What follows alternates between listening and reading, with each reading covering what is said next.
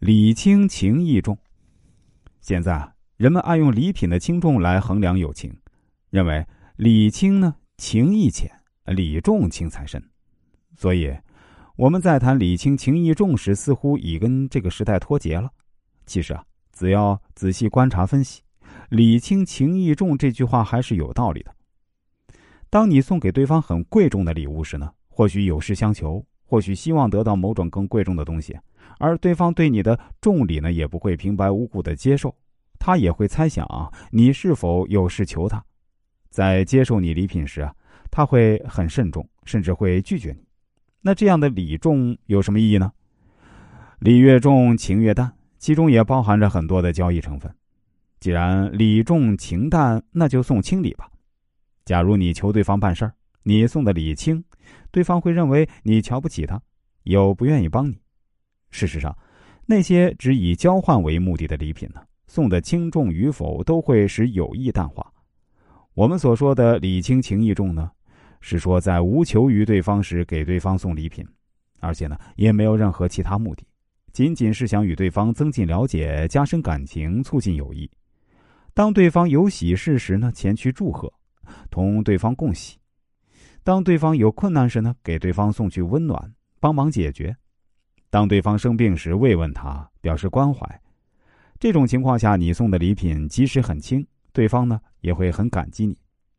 当然，礼轻也要看情况而定。如果对方与你越来越亲密，应有所加重。随着双方感情越来越深，尤其是当对方与你长期合作，友谊也随之变深时呢，礼品可以适当的加重一些。但无论你送的礼品有多重，那只是为了感激对方与你的密切合作。不要有其他想法。在有礼轻情意重这种心理准备之后，你送礼时会变得轻松一些。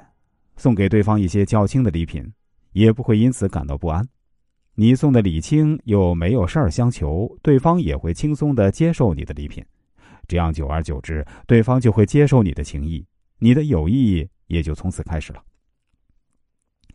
送礼品最忌讳的是临时抱佛脚。尤其当你与对方刚认识时呢，就送他很多礼品，然后就提出你要办的事儿。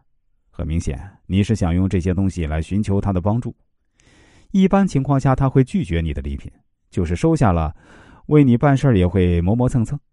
好朋友也一样，关系好，平时多走动，有事儿时不用送礼，对方也会帮你。如果平时不来往，送礼时便是有事情的时候呢。对方虽然不好意思说，但同样不会买你的账。给对方的礼物都是你喜欢的。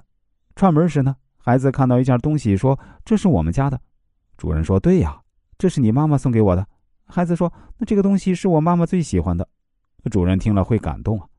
如果孩子说：“这是我妈妈最讨厌的东西”，那就坏了。只有自己喜欢的、珍惜的东西，同样也会得到对方的珍惜。感情有无私的优点，当然缺点呢就是自私。如果每个人都得到了同样的礼物，对方就会觉得不满足，会对你有意见，对你的礼物呢也不会珍惜。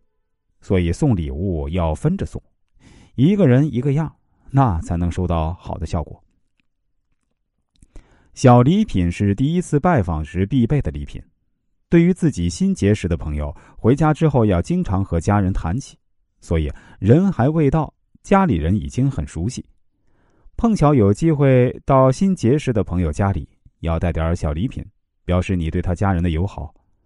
对方家里的人同样也对你很熟，就会对你更加友好，这样也会更加亲密。人生病时需要关心，病痛时使精神受挫，产生悲观的情绪。把事情尽往坏处想，医生只能把他的身体痛苦解除。此时你若能及时探望，就会化解他精神方面的痛苦。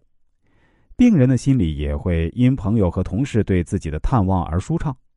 他会从人们对他的关怀中感觉出他在人们心中的地位，从而克服病痛的信心增强了。你在这时去看望他，在他最困难时说几句安慰的话，他会珍惜你的友情。在你困难的时候，也会予以你帮助。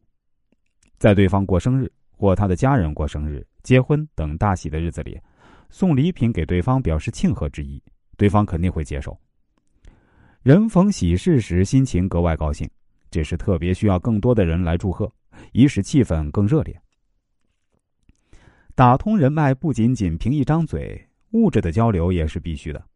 但是“礼轻情意重”这句老话，在当今社会交际中并没有过时，仍然有它独特的效用。